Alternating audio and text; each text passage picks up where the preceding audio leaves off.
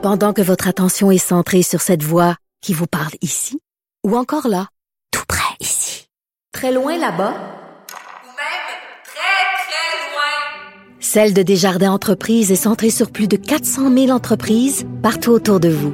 Depuis plus de 120 ans, nos équipes dédiées accompagnent les entrepreneurs d'ici à chaque étape pour qu'ils puissent rester centrés sur ce qui compte, la croissance de leur entreprise.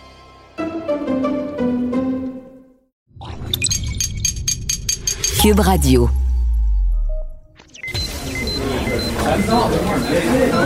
Silence Veuillez vous lever. La Cour, présidée par l'honorable François-David Bernier, est déclarée ouverte. Entrez dans les coulisses de la justice. Écoutez, vous serez pas jugé. Ils appellent à la barre les acteurs de l'actualité. Oui, votre honneur. Avec François-David Bernier. Avec François-David Bernier. Avocat à la barre. Cube Radio. Bonjour, bienvenue à Avocat à la barre. Aujourd'hui pour vous, au menu, nous allons parler évidemment de des sanctions qui sont reliées au port du masque.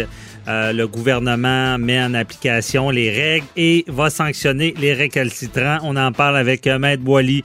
Ensuite, euh, on se demande la prison, est-ce que c'est vraiment nécessaire pour la réhabilitation? On parle à Maître Landreville du DPCP qui nous explique qu'il y a un système de rechange où est-ce qu'on veut responsabiliser les agresseurs.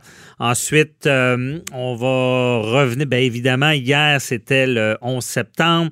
On parle à Luc La Liberté euh, d'un livre qui a été écrit Un seul avion dans le ciel, très intéressant euh, parce que on explique dans ce livre qu'est-ce qui s'est passé quand les tours jumelles sont tombées et euh, votre émission commence maintenant. Vous écoutez Avocat à la barre. On commence l'émission euh, avec la revue de l'actualité euh, juridique judiciaire de la semaine avec Maître Boily qui est avec moi. Bonjour. Oui, bon matin. Euh, oh, donc, euh, évidemment, gros sujet dans l'actualité, euh, c'est ce qui s'est passé, les, les- les- les contraventions qui vont être données en lien avec le port du masque, le, le gouvernement Legault qui sévit finalement. Mais Maître Boily, on, on va s'en parler plus tard. Ouais. Donc, euh, on va commencer avec d'autres sujets. Euh, il y a un contrat de 3 milliards pour euh, des moteurs d'avions préparés au Québec et destinés à la Chine qui est bloqué. Comment ça, c'est bloqué? Ouais, on a vu ça cette semaine, mais ça fait longtemps. Là. En fait, c'est un contrat qui aurait été octroyé par, à Pratt Whitney, la compagnie de la rive sud de Montréal, Longueuil, euh, pour, des, pour exporter des moteurs d'avion.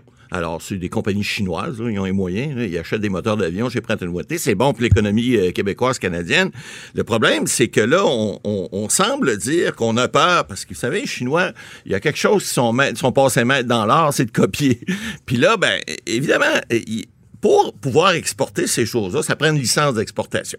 Ça, c'est Affaires mondiales Canada qui émet ces licences-là, qui permettent à nos entreprises euh, d'exporter. Même pour faire de l'importation, ça prend des permis. Alors, il y a des autorisations qui doivent être données. Or, on a appris cette semaine que le ministre québécois de, de l'économie, M. Fitzgibbon, là, euh, il- doit intervenir parce que on semble à Ottawa être réticent pour émettre ces permis-là parce qu'on a peur que la Chine utilise ces moteurs-là. En fait, c'est il y a des ingénieurs là-dedans, qui a des plans, il y a toutes sortes de choses qui sont qui sont de, de, de, de- nature, on dirait, euh, de, de propriété intellectuelle. On sait Ouais. que des fois, lorsqu'on fait, un- un- on, on obtient un brevet, un brevet d'invention, ben c'est protégé par les lois. Or, les Chinois, semblerait que les brevets d'invention, eux autres, euh, ils en ont rien à foutre. En fait, ils, ils ont leur propre loi, et puis souvent, ils copient euh, sans autorisation, puis sans donner les redevances aux gens, aux inventeurs. Donc, il achète des choses Ouais. Au départ, par, par la suite, il démonte ça. Ouais. Et euh, il Puis là, ben écoute, donc c'est bloqué et c'est à, suivre parce que on sait que là, il y, a, il y a eu des mises à pied euh, chez, chez Pratt Whitney dernièrement à cause de la pandémie. Alors, ce serait bon que ces contrats-là. Ouais, soient ces temps-ci, euh, on a pas mal peur des Chinois. Est-ce qu'on parle d'espionnage ou maintenant de copier des brevets? Ensuite de ça, il y a le doyen des Hells Angels du Québec qui restera emprisonné. Ouais, ça aussi, c'est une nouvelle qui a passé cette semaine. C'est M. Langlois, Michel de son prénom.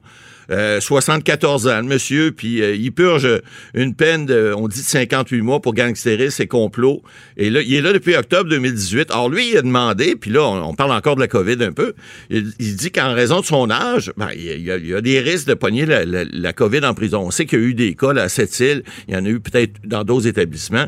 Alors, il a demandé à la Commission de libération conditionnelle si euh, il pouvait pas euh, euh, aller euh, continuer sa peine à l'extérieur. Et on a jugé que malgré son âge, euh, son risque était inacceptable pour la société.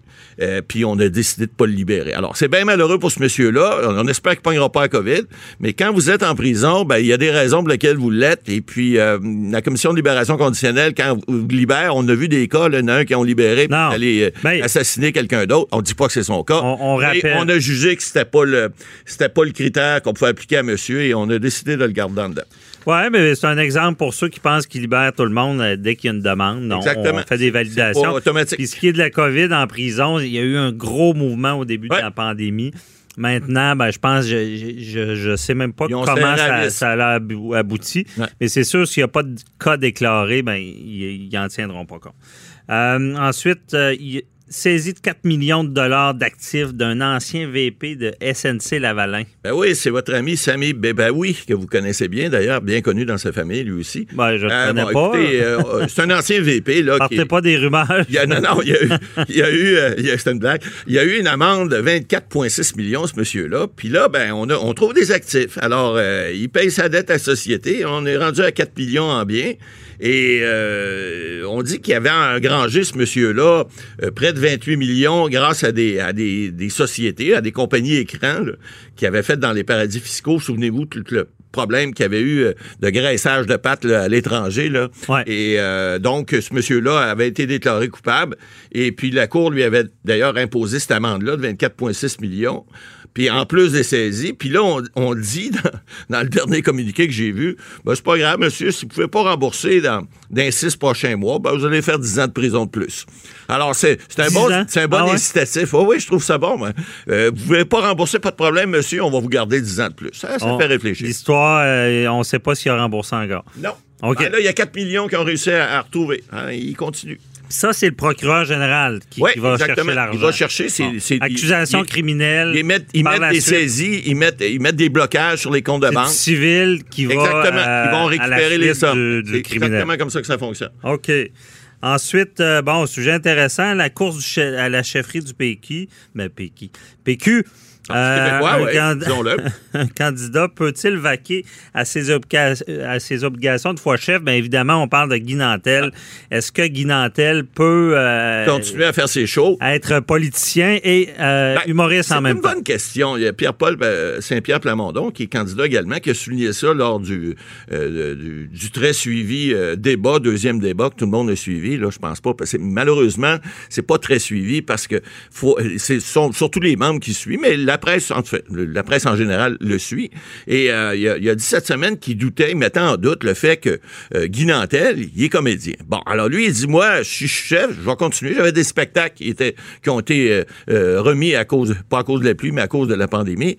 Et il dit ben moi, j'aimerais ça les, les donner quand même. Ben, ça pose une question qui, est bonne à poser parce que si ce gars-là était comédien au lieu d'être humoriste, ou si ce gars-là avait un autre emploi ailleurs, il pourrait peut-être l'exercer. On dirait pas arrête de jouer dans le district 31 parce que tu, veux devenir chef. Bon, euh, il y a des choses qu'on peut faire lorsqu'on est chef. Bon, je faisais en boutade, euh, si t'es chef du Parti vert, tu peux continuer à cultiver tes fleurs. Je pense pas qu'il y ait de problème. Mais évidemment, si t'es chef d'un parti qui est plus euh, un peu plus populaire, donc plus euh, plus suivi, ben t'es plus suivi, donc t'es plus sujet à la critique si tu fais autre chose. On a vu dans Ouais, moi mais- j'ai connu Jean Chrétien, pas jeune, mais il m'a déjà dit je- jeune avocat, il continuait à pratiquer quand il était député de Shawinigan quand même. Alors, Et légalement parlant, il peut le faire. on peut. Ah, tout à fait. Mais c'est sûr qu'il y a une question d'apparence. S'il fait une blague, par exemple, sur, je sais pas, les politiciens, ben là, on va peut-être le targuer de, de- de- de faire de la politique partisane pendant ses spectacles. Bon, Ouais. c'est le risque, mais il n'y a rien qui l'empêche légalement de le faire. Je pense qu'il peut le faire. Il y a toute la question, par contre, de l'apparence. Ça, c'est un autre problème. Ça n'a rien à voir avec le juridique. Ça a à voir avec Donc- le côté politique. Puis ça, ben, Moi, je pourrais, je pourrais, Plamondon peut-être raison. OK. Que je pourrais euh, devenir député, Puis rester continuer avocat. ma pratique Ouais. comme si rien n'était. C'est sûr, comme si rien n'était, non, parce que vous êtes exposé, mais il n'y a rien qui vous empêche de le faire. Lorsque vous êtes ministre, là, c'est différent. Il y, a, une- il y a- il y a- il y a une règle au Conseil des ministres qui fait que lorsque vous êtes ministre, vous êtes ministre à temps plein. Vous êtes aussi député à temps plein, mais vous pouvez faire autre chose. Lorsque vous êtes ministre, c'est plus restreignant et vous ne pouvez pas le faire. Alors, c'est comme ça que ça fonctionne. C'est une Mais le comité d'éthique pourrait pas dire euh, bon, vous êtes député, Ben- vous, vous devez être à temps plein. Et c'est ce qu'on constate, c'est que ça se peut pas d'avoir deux jobs. Ah, c'est difficile. Écoutez, vous avez, on a un exemple fra- frappant chez Québécois, Pierre-Carl Pallado, lorsqu'il est devenu chef du Parti québécois, il a mis ses, euh, toutes ses, ben, ses avoirs, enfin, ses, pas ses avoirs, mais ses, ses conseils d'administration, ces choses, il a mis ça, en- entre guillemets, en fiducie, sous contrôle de d'autres personnes, pour pas qu'il y ait d'apparence de conflit d'intérêt. Oui, c'est sûr d'apparence. l'apparence. Mais moi, je pensais que, légalement, quand tu étais en, en politique, il fallait que tu lâches ta job. Il n'y a pas d'obligation absolue, pas pour un député, Bon. un chef non plus, mais c'est une question de. euh, c'est oui. souvent c'est une question d'éthique, c'est une question plus euh, d'apparence qu'une question légale. Ben, Je comprends bien, mais à cette étape-ci, ça sera aux, aux membres Ah, ben oui, de juger. de juger S'ils si- veulent faire des blagues, continuer Ouais. à faire des blagues. Donc, ça sera un handicap pour Guy. Nantel, bon, mais il y a un avantage aussi, c'est qu'il est très connu. Ben oui, c'est ça. Un visage très connu. C'est OK. le- l'avantage de ses défauts. Bon, merci. Ensuite, euh, on va y aller avec. euh, il y a un premier procès euh, devant jury euh, depuis le confinement qui a été reporté. Oui, ben ça, ça s'est passé à Québec cette semaine. C'était le premier procès depuis la COVID qui, euh, qui euh, est- était... euh, le- bon, on avait choisi des jurés, etc. Et euh, on, a, on a quand même décidé de faire le procès. On avait, on avait pris les mesures de, de distanciation sociale et autres. Et on avait choisi le jury. Or, cette semaine, on a commencé, ça a fait quand même les médias. On a dit un premier procès, enfin, un procès devant le jury. C'est le juge Grenier qui présidait ce procès-là à Québec. Et au bout de deux jours, il y a un juré qui aurait dit au juge, écoutez, euh, euh, j'ai une, copine ou une cousine, peu importe, qui qui a eu la COVID, j'ai été en contact avec. Alors, le, juge a fait ni un ni deux. Il a suspendu immédiatement l'audience. Il a demandé à cette dame-là d'aller passer un test rapidement. Et il a demandé aux autorités sanitaires, évidemment, pour pas paralyser plus le système judiciaire, qu'elle puisse avoir un, un résultat en priorité. Là, elle n'a pas fait comme Claude Dubois, là, elle a, fait, elle a dû faire la file, mais j'imagine qu'on a dû faire une priorité pour... euh, puis on va le savoir au cours des prochains jours. OK. si le Mais les autres jurés, euh, pas de test? Ah oui, les autres jurés vont tous passer un test Ouais, c'est également. Et, euh, C'est pour ça que c'est suspendu, parce que Ouais. si, si c'est- ça concerne seulement un, Un juré, il y a des suppléants, Ouais. souvent il y en a deux. Exact. Donc, parfait. C'est sûr que c'est une nouvelle réalité. On verra ça souvent, d'après moi, jusqu'à temps qu'on ait un vaccin. Ensuite, euh, pour finir, il y a Donald Trump qui est candidat au prix Nobel, on rit plus, à la paix. Ouais, ben ça, c'est une drôle de nouvelle. Écoutez, c'est la deuxième fois. C'était un élu norvégien là, qui, euh, euh, qui, qui, a un- on dit qu'il est de la droite populiste. Là. Alors, lui, il- il- il- tout le monde qui est un élu peut proposer le prix Nobel, puis l'équipe du prix Nobel n'a pas le droit de refuser une candidature. Donc, ils ont dit que, il dit que pour son rôle dans l'accord de normalisation entre Israël et les, Arabes, euh, les Émirats arabes unis, mais tu sais, en quelque Ouais. part, tout le monde sait que Donald Trump ne gagnera pas le prix Nobel. Lui qui fait la chicane aux États-Unis un peu partout, là, pense pas qu'il mérite ça. Son rôle, euh, dans la manière assez cocasse, qui s'appropriait le mérite. Euh, Ah oui, tout à fait. Là. Puis sur Twitter, là, il, il Sans se pète les cacher. bretelles. Ah Ouais. non, c'était- c'est quelque chose. Le toupette, il, il flotte pas mal. Bon, prix Nobel, on va voir. On- qui On sait. sait- on sait jamais. on sait jamais. Il, y a, il y a un montant d'un million de dollars qui vient avec ça. Ah ouais. Généralement, ceux qui sont pas cheap, ils leur donnent des organismes de société. Donald, pas sûr qu'il qu'il- pas sûr qu'il est Avec pas- Donald Trump, il n'y a, sait plus- il y a plus rien qui nous surprend non, plus à suivre. Merci, Matt Boily. À tantôt. Pendant que votre attention est centrée sur vos urgences du matin, vos réunions d'affaires du midi, votre retour à la maison ou votre emploi du soir, celle de Desjardins Entreprises est centrée sur plus de 400 000 entreprises à toute heure du jour. Grâce à notre connaissance des secteurs d'activité et à notre accompagnement spécialisé, nous aidons les entrepreneurs à relever chaque défi pour qu'ils puissent rester centrés sur ce qui compte, le développement de leur entreprise. Avocat à la barre. Avec François-David Bernier. Avec François-David Bernier. Éviter la prison en réparant ses fautes. Est-ce que l'emprisonnement, ça demeure toujours la meilleure façon de réhabiliter une personne qui a commis un crime. On le sait, bon, l'emprisonnement, c'est une punition. Après ça, on espère. Le, but du système, on le rappelle, malgré que des fois on l'oublie, c'est la réhabilitation des, prévenus. Et là, le, le, DPCP, le directeur des poursuites criminelles et pénales, euh, que vous entendez souvent parler, euh, a mis en place là, un programme de mesures de rechange du ministère de la Justice. Euh, et on voulait en apprendre plus là-dessus, comment ça fonctionne. Et on en parle avec Maître Annie Landreville du DPCP. Bonjour, Maître Landreville. Bonjour. Merci d'être avec nous. c'est quoi le but du programme? Ben le, le, but du programme, euh, c'est vraiment euh, d'assurer la réparation des torts qui sont causés à la victime et par la fait même euh, d'augmenter la confiance des victimes envers le système de justice. Okay. C'est de, de responsabiliser l'accusé en, en l'impliquant dans la réparation du préjudice que subit la victime ou la société, mm-hmm. de prévenir la commission de nouveaux délits et aussi de favoriser la prise en charge de l'accusé de ces problématiques qui ont pu contribuer à ses démêlés avec la justice. OK. Et là, si on donne un exemple concret, quelqu'un va, va commettre un crime, un crime contre la personne, sur euh, bon, il y, a une victime. Et là, ce qu'on va décider, c'est est-ce qu'il va avoir un procès? Euh, en fait, euh, euh, comment ça fonctionne, c'est que quand quelqu'un commet un crime, et si on prend un exemple d'un voie de fait, Mhm. et un voie de fait sur une autre personne, c'est-à-dire un coup de poing ou un coup à une autre personne, les policiers vont nous vont soumettre au DPCP un dossier, un une demande d'intenter des procédures avec la preuve. Le procureur, comme dans toutes les causes, mais dans ce, cas-ci bien particulier, va analyser euh, le dossier, étudier la preuve. S'il est convaincu qu'il a tous les éléments pour porter une accusation de, vol, de voie de fait, il va le faire. Euh, alors, euh, le programme de mesure de rechange, ça n'empêche pas une accusation à la cour. L'individu va comparaître à la cour. OK. Donc, il, il, va comparaître, il y a des accusations.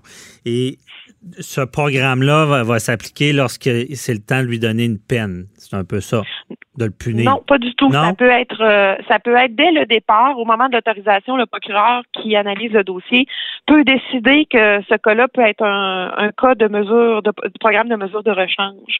Ça peut être aussi à toute étape des procédures, c'est-à-dire euh, un avocat de la défense qui va nous soulever que son client pourrait être un candidat aussi au programme de mesure de rechange. Alors, c'est à tout moment. Mhm. Idéalement, on le fait tôt dans le processus alors, tôt dans le processus, c'est euh, quand l'accusé comparaît à la cour, il est déjà informé par euh, notre bureau, le bureau euh, du directeur des poursuites criminelles et pénales, qu'il est ciblé mhm. pour faire partie du programme de mesure de rechange. Il reçoit une lettre. OK. Et là, lui doit accepter ça en quelque sorte ou? Euh, il doit, c'est une mesure qui est volontaire. Il doit quand même s'impliquer, faire des démarches. Euh, dans la lettre, on lui demande de prendre euh, rendez-vous, de se présenter au service correctionnel du Québec, qui sont en fait nos agents de probation. Mm-hmm. Alors, il y a des gens qui sont des, des, services correctionnels du Québec qui, qui sont formés, spécialisés dans le programme de mesure de rechange. Et dans chacun des districts où le programme de mesure de rechange est maintenant implanté, ces gens-là vont rencontrer les accusés. Euh, des fois, c'est le jour de la comparution ou dans les jours suivants. Et euh, ils auront un petit travail à faire, ces agents de probation-là, c'est-à-dire d'évaluer euh, si l'accusé se reconnaît responsable de, de l'acte ou de l'omission qui est à l'origine de l'infraction. Il faut que l'accusé se centre, se reconnaisse ses torts, en fait. OK. Et dans une deuxième étape, l'accusé doit aussi dire qu'il a la volonté de, de collaborer au programme de mesure de rechange, c'est-à-dire de, rembourser sa dette à la société, qu'il aura quelque chose à faire. Mm-hmm. Quand ces deux étapes-là sont remplies, euh, le dossier, euh, euh, le service, le service correctionnel nous retourne en nous disant oui, l'accusé a été rencontré, oui, il se reconnaît responsable et oui, il veut collaborer au programme de mesure de rechange. À ce moment-là, on franchit une autre étape. OK. Et c'est quoi l'autre étape? Allez-y. L'autre étape, c'est que le dossier, est, euh, avec notre autorisation finale, le dossier est envoyé aux organismes de justice alternative. Dans mon secteur, ça s'appelle Équijustice. Je pense que c'est partout comme ça au Québec, là, les Équijustice. OK. Et ce sont eux qui donneront une mesure, à, qui donneront une conséquence, euh, si on veut, à, à, la personne qui est accusée. Une conséquence. Euh, rapidement comme ça, est-ce que c'est un peu la même chose qu'une déjudiciarisation? On entend souvent ce mot-là aussi. Oui, un, euh, il y en a un autre programme qui s'appelle le, le, la non-judiciarisation. Mhm. Et la non-judiciarisation, à la grande différence, c'est que c'est simplement une lettre. Alors, ce sont des crimes encore moins graves qui sont couverts par la non-judiciarisation. Euh, le programme de mesure de rechange implique un remboursement à, la société, si on veut, de payer, d'avoir une mesure pour. Euh, euh, il y a une conséquence. Ça peut prendre toutes sortes de formes, cette conséquence-là, mais il y a une mesure. OK. Et parlons-en des conséquences. Quel genre de conséquences on va donner? Comment on l'implique avec la victime pour réparer ses torts? Vous avez euh, dit un mot magique qui est le mot victime. Hmm. Dès le début, là, quand je vous ai parlé que l'accusé est rencontré rapidement, là, au, avisé rapidement, mais au même moment où on envoie une lettre à l'accusé pour lui dire qu'il est ciblé par le programme de mesure de rechange, on envoie aussi une lettre au CAVAC, qui est le Centre d'aide aux victimes d'actes criminels, pour qu'il communique avec la victime et l'informer de ses droits dans le cadre du programme de mesure de rechange. Et les droits d'une victime dans le programme de mesure de rechange, c'est de parler rapidement au procureur pour lui donner son point de vue Mhm. Euh, lui dire comment il se sent par rapport à ce qui lui a été présenté, la, présentation du programme. Euh, euh, la décision demeure la décision du procureur, mais elle peut être influencée par ce que la victime va nous dire. C'est important qu'on écoute ce que la ah, victime a à dire. C'est très bon. Et quand et quand la victime, une fois que que, que l'accusé a reconnu ses torts dans la deuxième étape que je vous parlais tout à l'heure, mhm. la victime est recontactée par le CAVAC et à ce moment-là, il doit manifester ou non son intérêt à collaborer dans la mesure. Est-ce que la victime veut euh, que l'accusé lui écrive une lettre d'excuse, le rencontre pour euh, euh, qu'il y ait des rencontres de médiation? Est-ce que la victime veut que l'accusé le rembourse? Alors, si la victime désire s'impliquer dans le programme de mesure de rechange, ça sera ça qui sera favorisé par les organismes de justice alternative. OK. Bon, donc, ça arrive que là, il y a cette rencontre-là entre l'agresseur euh, et sa victime. Comment ça se passe? Est-ce que, est -ce que vous voyez des, des bons résultats de ces rencontres-là? C'est vraiment pas notre département, nous, les procureurs okay. poursuites criminelles et pénales. Ce n'est jamais nous qui allons dicter la mesure. Jamais on va dire à justice, on pense que c'est ça la mesure qui doit être imposée. Mhm. C'est vraiment eux qui vont décider de la mesure. Nous, on n'a rien à voir avec ça. Alors, euh, ce sont des gens qui sont formés pour euh, et qui le font aussi pour les jeunes contrevenants depuis euh, plusieurs années. Alors, et c'est eux qui, qui suggèrent ou qui trouvent la mesure et euh, on n'est pas impliqué là-dedans. On, on, le sait. Euh, si ça l'a réussi, euh, ah bon, ben, partez de ça. Est-ce qu'il semble y avoir une réussite? Ouais. Est-ce que ça semble réussir son rencontre victime-agresseur? ben là, ça, c'est un exemple, la, victime rencontre mhm. agresseur, mais c'est vous savez que le programme de mesure de rechange est un peu est un peu là pour réduire les délais. Alors, on, ce qu'on veut, c'est que les dossiers qui sont à la Cour soient des dossiers de plus grande importance, avec une, gravité plus grande, une, une, euh, mhm. gravité objective dans le spectre des infractions.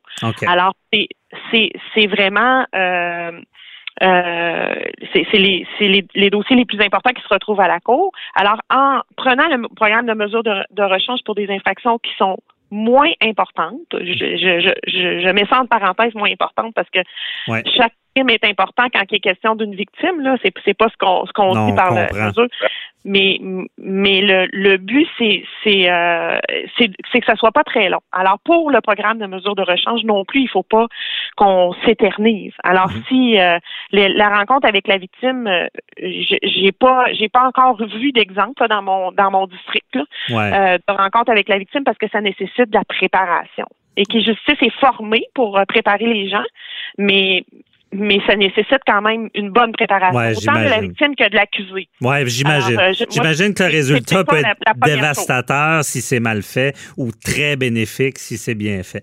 Mais on comprend que c'est moins votre département. Mais euh, parlons-en. Ouais, ben, parfait.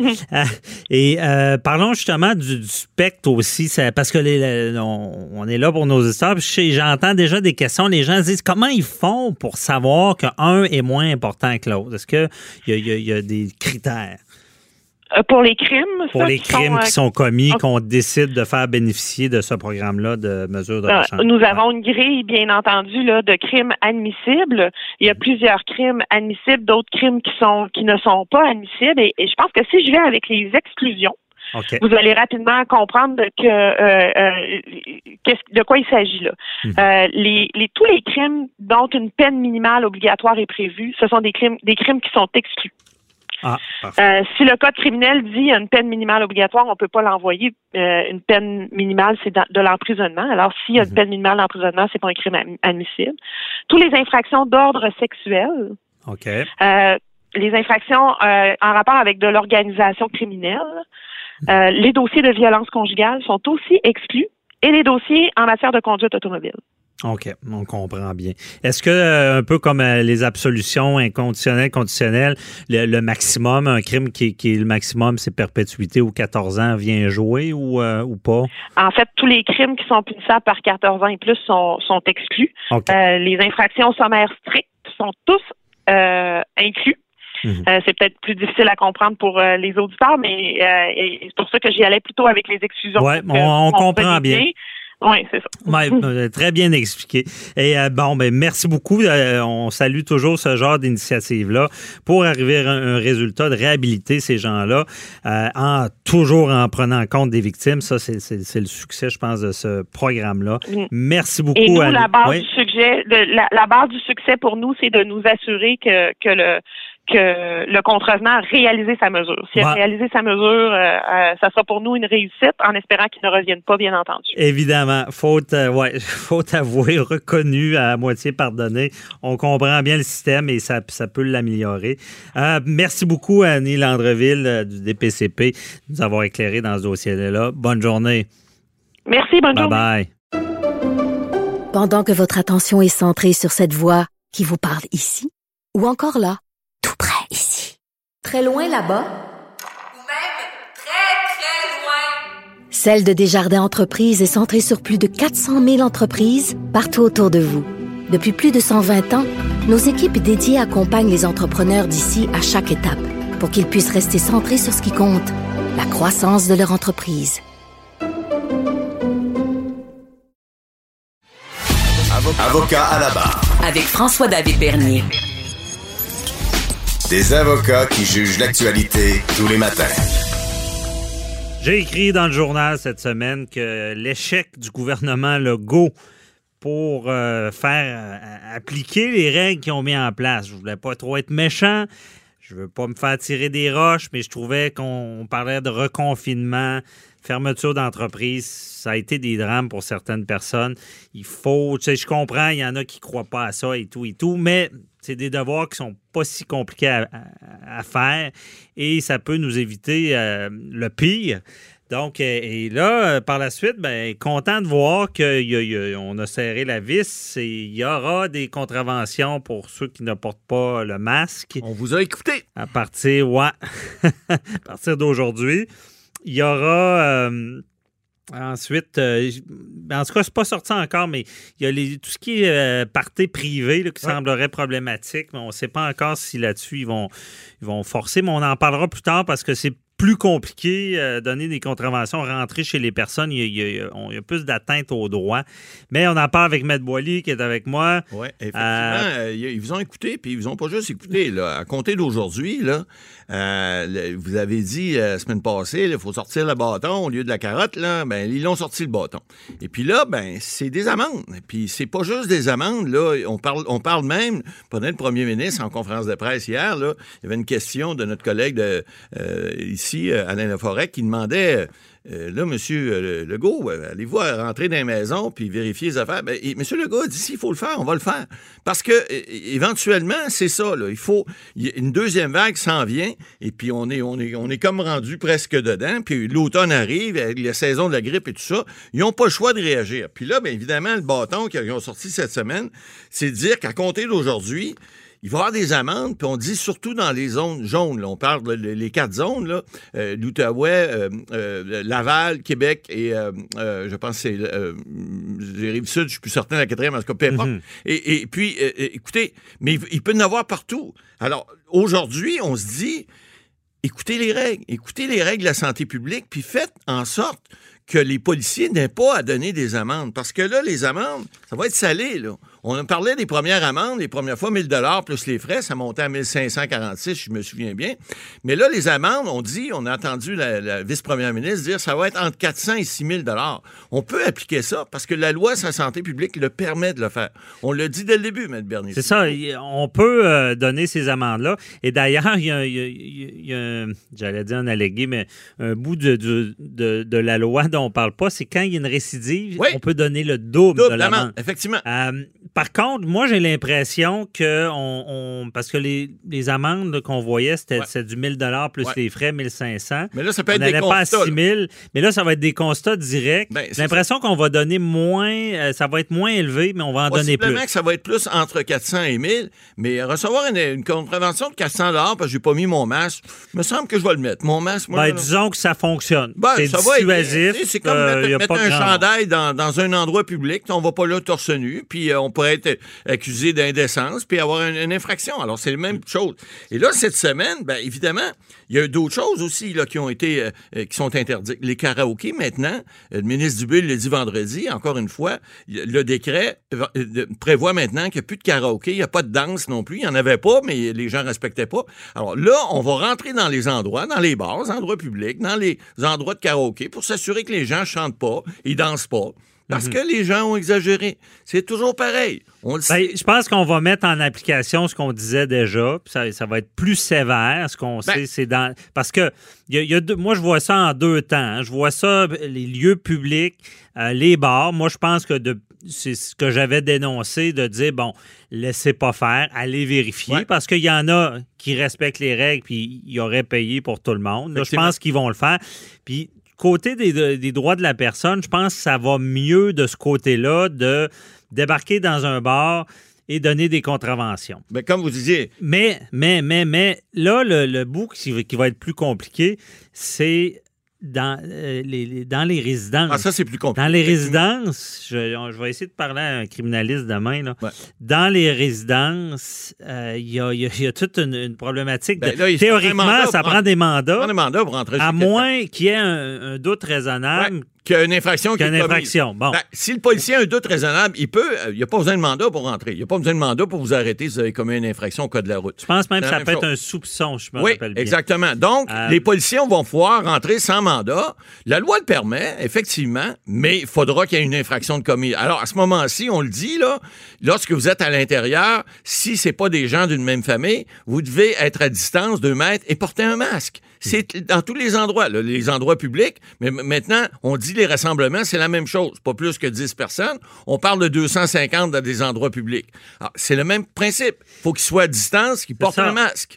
Alors, Mais c'est toute, une façon d'interpréter. plus compliqué Ouais. à appliquer parce que je le sais, c'est quoi la peur du gouvernement. Ben, ils ont peur de- de- d'avoir l'air d'un État policier. Oui, là, de- mais on n'a pas le on veut de- revenir. de la On dictature. ne veut pas revenir Et- où on était. Et le, rien que de rentrer dans une résidence pour, pour donner des contraventions, je pense que ce bout-là, ça, fait, ça va faire beaucoup plus de Il controverses. faut crever l'abcès. Il faut Ouais. crever l'abcès. Il faut que les gens comprennent que c'est pas leur petit bonheur à eux autres, c'est un bonheur.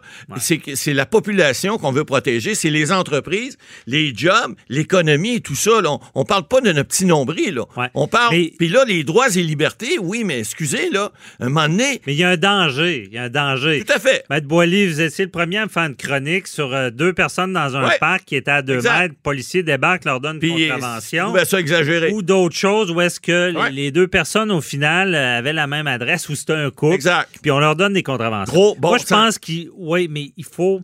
Puis, j'ai tout le temps dit les policiers font un bon travail. Mais. La loi viendra C'est jamais. dangereux de donner de la discrétion. Tout à Là, fait. le décret, je ne l'ai pas lu. Il est- je pense qu'il n'est pas sorti Il, encore. sort- il- il- ouais, il est sorti vendredi après-midi, mais il reste que le décret comme tel, ce qui fait, il ne fait que refléter l'intention du gouvernement de dire on sort le, le bâton. On l'a c'est dit qu'il fallait le sortir le bâton, mais là on l'a sorti. Ouais, mais les, Boily, les gens là, écoutez, on a vu, j'ai vu Joseph Facal cette semaine écrire sur l'idiocratie.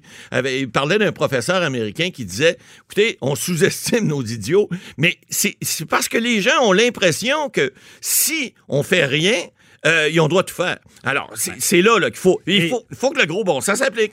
Oui, mais j'espère qu'il est clair parce que si on. on- Vous savez, Maître Ah, Boily, c'est quoi, c'est quoi la couleur favorite des avocats? Ah, c'est sûr.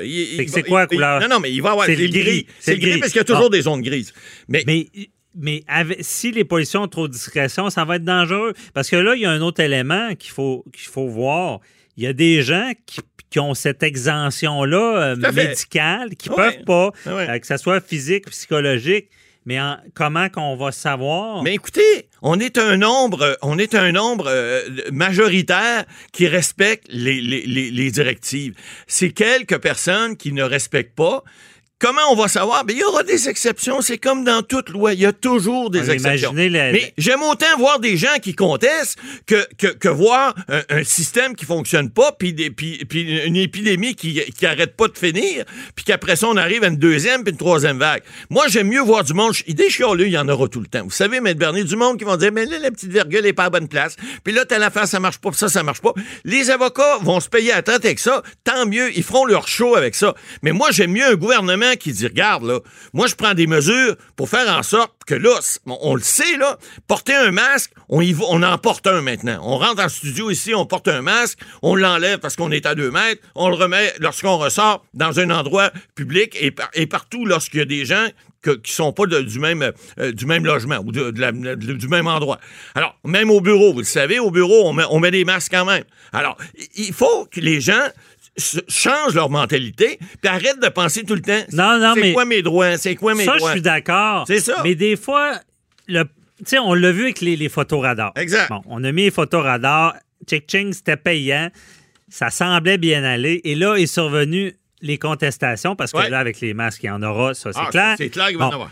Et là, si c'est mal ficelé, là, on a vu ça avec des photos radars. Ouais. Comment de constats sont tombés en même temps? C'était une vraie blague. Tout à fait, tout à fait. Ça va peut-être arriver la même chose, Ben- mais au moins, on va avoir pris des mesures pour essayer d'enrayer ça. Dépendamment si le, le gouvernement. Parce que là, ce que j'ai su, puis euh, je pense que c'était une bonne idée, Ouais. c'est qu'ils ont consulté le DPCP, le ministère Ouais. public, la couronne.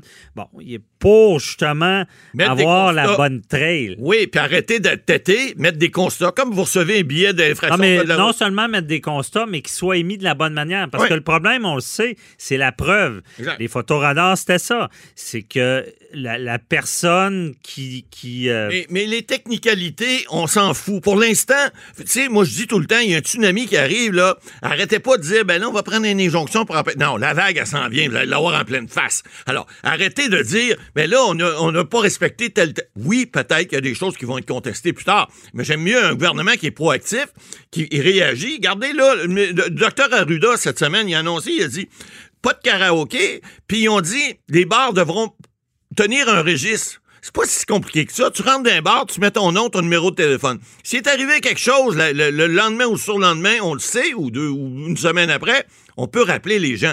Il n'y a rien de compliqué d'en faire ça. Là, il y a des gens qui vont dire Oh, atteinte à ma vie privée. Je, je rentre dans un bar, je Ben mets là. mon nom, là, ils vont savoir. Ma, Ben, ma, Boily. ma- ma femme et ma, ma- Hey. ma maîtresse vont savoir que je suis allé dans un bar. Hey. Celle-là, elle s'en vient Ouais. à 100 000 à l'heure. C'est certain qu'il y a la contestation. Ah, clair. Bon, je suis ça tannant avec quoi? ça. Je reviens encore au Ça photoradar. Je reviens encore au photoradar. Quand de il faire t'envoie la photo, la photo là, Ben il y a un gros carré sur ton véhicule. C'est- exact. Savez-vous pourquoi? Pour pas que ta vie privée Exact, soit atteinte. Ah ouais. Des fois que... Au début, il y a des, Des gens qui que- recevaient une photo, il y avait une femme à côté, Bon. et sa femme est blonde, puis l'autre est noire. Ben, ça marche pas, là, tu sais. Mais les restaurants, Ouais. les restaurants, Ça va causer problème. C'est sûr, il va en avoir Parce un peu que partout. tel jour, telle soirée, il y a deux personnes ensemble, ça laisse des traces. Il y en a qui aimeront pas Ah, ça. c'est certain. Donc, écoutez, on- on- on les attend. C'est des moyens qu'on prend pour essayer de contrôler la pandémie de la meilleure façon possible. Des contestations, il va en avoir, des chiolus, il va en avoir, mais on sait une chose, au moins Mais le gouvernement est proactif, moi, je, vais finir comme ça. Si ça a été bien ficelé, à ce que j'ai constaté, c'est que la loi sur la santé publique a ce qu'il faut pour Oui. que la contravention tienne la route devant le Ouais, juge. mais des lois parfaites, ça Mais- n'existe pas. Non, non, ça. Mais c'est surtout l'application qui, est- plaisir. qui est plus compliquée, parce qu'on sait en droit pénal, c'est comme du droit criminel, c'est hors de tout doute raisonnable. On Puis des fois, des poux partout. une niaiserie fait tout tomber. Ah, donc, on se reparle, Mme Boily. Pendant que votre attention est centrée sur vos urgences du matin, vos réunions d'affaires du midi, votre retour à la maison ou votre emploi du soir, celle de Desjardins Entreprises est centrée sur plus de 400 000 entreprises à toute heure du jour. Grâce à notre connaissance des secteurs d'activité et à notre accompagnement spécialisé, nous aidons les entrepreneurs à relever chaque défi pour qu'ils puissent rester centrés sur ce qui compte, le développement de leur entreprise. Avocat à la barre. Avec François-David Bernier. Hier, c'était le 11 septembre, bon, une, date qui nous a marqué à chaque année quand cette date-là, on se rappelle ce qui s'est passé, les tours jumelles qui se sont effondrées, l'attaque terroriste. Et euh, cet événement-là euh, qui nous marque, il y a, un livre qui, est- qui est paru, qui très intéressant euh, sur le sujet. Et il y a euh, Luc La Liberté, qui est chroniqueur au Journal de Montréal, euh, analyste, euh, tout ce qui est politique américaine, qui a écrit dessus. Le, le livre s'appelle Le seul avion dans le ciel. Et Luc est avec nous. Bonjour, Luc. Oui, bonjour François-David. Euh, très intéressant euh, l'article. Euh, peux-tu expliquer un peu qu'est-ce que écrit Qu'est-ce qui s'est passé cette journée-là? Pourquoi on dit le seul avion dans le ciel? Ouais, voilà, écoute, c'est c'est intéressant parce que souvent, ça fait déjà 19 ans, hein, mine de rien, j'accuse mon âge parce que j'étais déjà enseignant quand, euh, quand ça s'est produit. Puis je me souviens d'avoir assisté à ça avec mes étudiants. Je donnais un cours sur la politique étrangère, puis je les entraînais avec moi. Euh, à l'époque, il n'y avait même pas Internet en classe. On va euh, à la salle d'audiovisuel, puis euh, je complète finalement mon cours sur la politique étrangère, mais en même temps qu'on couvre live, là, les, en classe, les, les événements. Euh, les gens se rappellent peut-être pas les, les, les plus les plus vieux, ceux qui étaient euh, ceux qui étaient adolescents à l'époque probablement, mais euh, les autres se souviennent peut-être pas à quel point ça a été soudain et qu'on qu'on se doutait pas, qu'on on se doutait depuis quelques années. Il y avait eu des alertes. Il y avait déjà eu un attentat d'ailleurs contre le World Trade Center au début des années 90. Ouais. Euh, mais ce matin-là, quand les deux tours euh, tombent à tour de rôle, euh, on n'imagine pas à quel point c'est surprenant, c'est déstabilisant pour tout le monde. Ben, Euh, tout le monde, euh, comme je, je crois que tu l'as écrit, tout le monde se rappelle cette journée-là où on était, qu'est-ce qu'on faisait. Et Voilà. moi, je, moi je, je pensais que c'était une blague. là. Je pensais que c'était Voilà. c'était- c'était un film. là. On croyait pas trop ce qui se passait. Voilà, puis la, surprise que le, ce que le livre raconte, puis ce que je raconte dans, dans le billet d'hier, dans le Journal de Québec, le Journal de Montréal, c'est un peu ça, c'est que la surprise, elle est grande pour le président aussi. Et ce qu'a fait le journaliste qui a rédigé le bouquin, le, le- le seul avion dans le ciel, c'est que lui, il a euh, rencontré des gens qui étaient à bord de l'avion présidentiel quand on a évacué le président. Et ces gens-là se confient sur ben, le déroulement de la journée. Mhm. Il faisait le matin au réveil. Que faisait-il pendant que, on se souvient peut-être, le président Bush était à faire la lecture à de jeunes enfants dans une école? OK, ben explique ça, comment ça s'est passé pour lui. là? Voilà. Donc, le, le- matin du 11 septembre, le président, il, il apprend le détail des événements, finalement, après ceux qui étaient à l'écoute. Et quand on se lève ce matin-là, parce qu'à bord de l'avion présidentiel, les gens, sans doute peut-être, on voit ça dans des séries ou dans, dans, dans des films, euh, il y a toutes sortes de gens à l'intérieur de l'avion présidentiel. Il y a les membres d'équipage, il y a le président, bien sûr, mais à ce moment-là, ceux qui vont le suivre, là, il y a son, son chef de cabinet, il y a son conseiller à la sécurité nationale, il y a quelqu'un de la CIA qui est là pour faire toujours ce qu'on appelle un briefing, une petite mise à jour, un compte rendu des, des dossiers chauds. Euh, il y a des représentants de la Chambre des représentants, il y a des journalistes. Donc, il y a beaucoup de monde dans la caravane qui accompagne le président. Et tout le monde est unanime ce matin-là, autant les journalistes que l'entourage du président. On s'attend à une petite journée. On est en Floride, il n'y a pas de sujet chaud. Euh, les journalistes disent, bon, on n'a même pas envoyé nos, nos, meilleurs journalistes, ou en tout cas ceux qui habituellement couvrent les nouvelles les plus importantes. On a envoyé finalement, en guillemets, le, le, le personnel qui couvre les, les, affaires courantes, juste pour être certain que rien ne nous échappe. Euh, mais il n'y a personne qui s'attend à ce qu'on défraie la nouvelle cette journée-là. Le président est en train de parler à, à des jeunes, et là, il y a euh, un membre de son entourage immédiat qui décide, puis il faut vraiment imaginer, on n'interrompt pas le président dans une rencontre avec des jeunes, à moins que ce ne soit majeur. Ah et, et, là, on va l'avertir que les tours sont tombés, mais que le personnel de sécurité oblige tout ce beau monde-là à retourner vers Air Force One, qui est l'avion, présidentiel. Et l'avion, on a déjà mis les moteurs en marche. Donc là, on a des commentaires du, du commandant, de l'équipe en vol, puis de tout ce beau monde-là qui disent c'était pas prévu. C'est l'urgence, là, quand ça arrive c'est une urgence. Et parmi les, les, premières questions, moi, ce que je trouvais intéressant, c'est qu'on oublie souvent que le président, en cas d'attaque comme ça, euh, il n'a pas le dernier mot sur tout, tout, tout, entre autres sur sa sécurité. Mhm. Donc, oui, c'est quelqu'un dont on attend le point de vue, puis il doit être informé idéalement à la seconde près du fil des événements.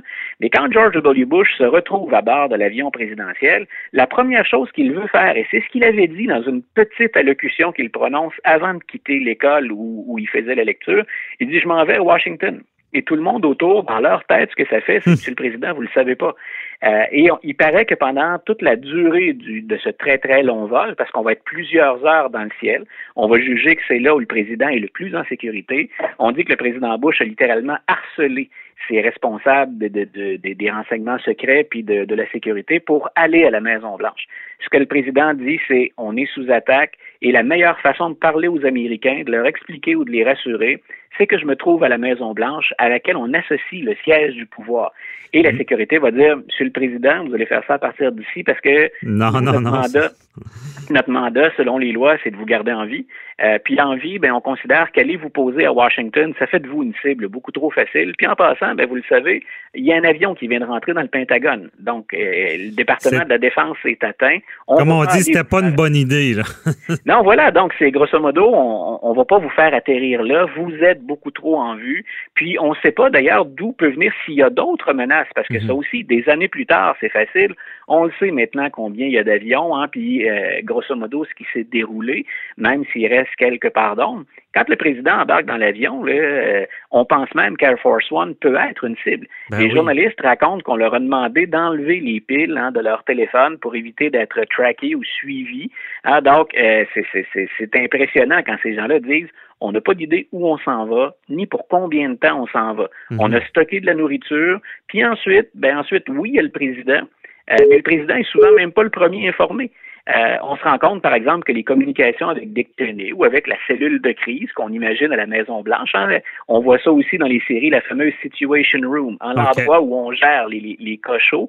Il y a des gens qui sont rassemblés là, puis c'est encore le président Bush qui dirige, même s'il est dans l'avion présidentiel puis qu'on le protège, c'est pas le vice-président qui décide. Donc, on, soit, on doit s'assurer d'un canal de communication qui soit le plus efficace possible pour que le président puisse donner son aval ou pas à des décisions majeures qu'on est sur le point de prendre. On attend une réponse américaine à ces attaques-là. OK, je comprends. C'est, mais c'est, c'est vraiment l'urgence. Lui, il doit. euh, puis c'est ça. Il faut le protéger à tout prix.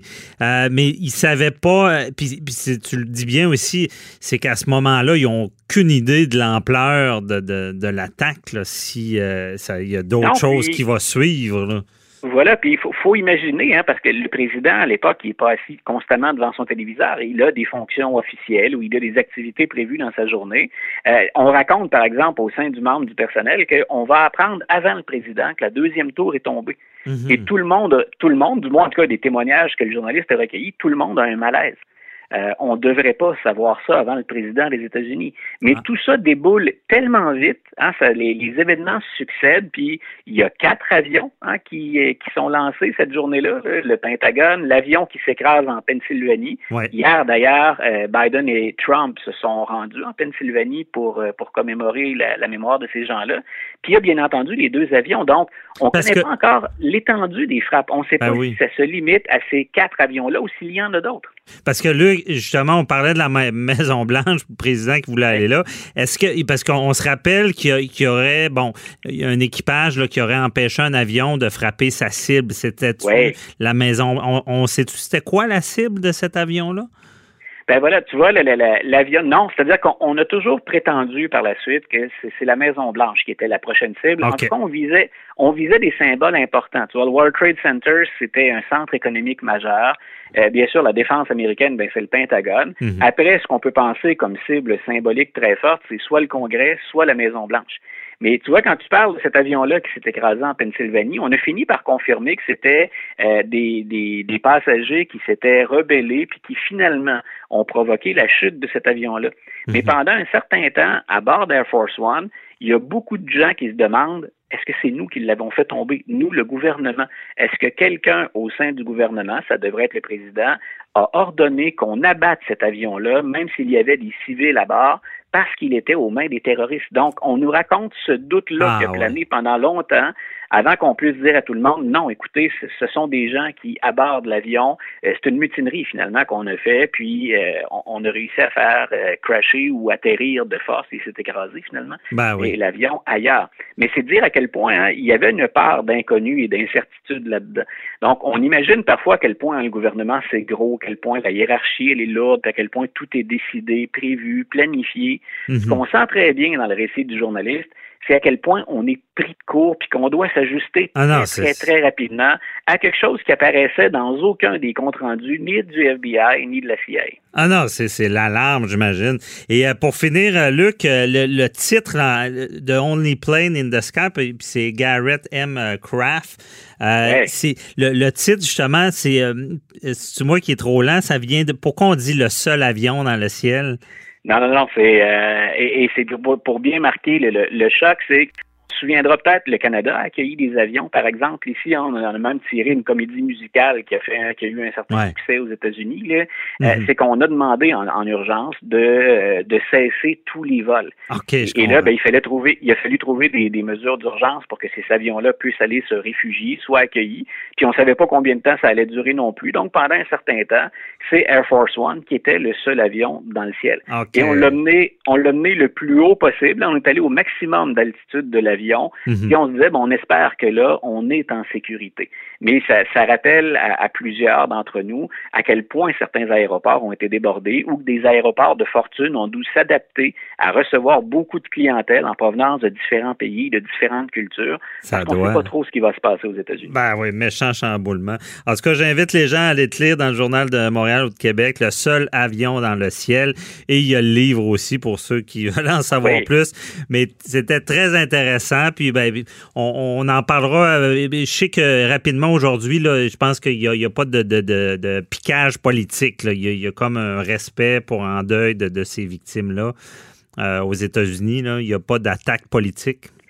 Voilà. Euh, demain, Tu vois, c'est un peu ce que j'ai fait avec mon article d'hier. Comme le 11 septembre, on commémore puis qu'on on fait officiellement une trêve politique, ben je me suis dit tiens, comme blogueur, je, je vais m'abstenir de commenter moi aussi la, la politique américaine. Ah, c'est Je vais plutôt me replonger un peu dans le contexte du 11 septembre. Puis c'est ça qui a, ça a été finalement le, le, fil conducteur ou la logique qui m'a ah, poussé à, rédiger ce petit billet-là. Bon, ben, en tout cas, très intéressant. Merci beaucoup, Luc La Liberté. Bonne journée. Plaisir, François David. Bye bye. C'est tout pour nous aujourd'hui. On se retrouve demain, même heure, même poste, comme on dit. Et posez vos questions, 187 Cube Radio sur le Facebook. On y répondra. Bye bye. Cube Radio.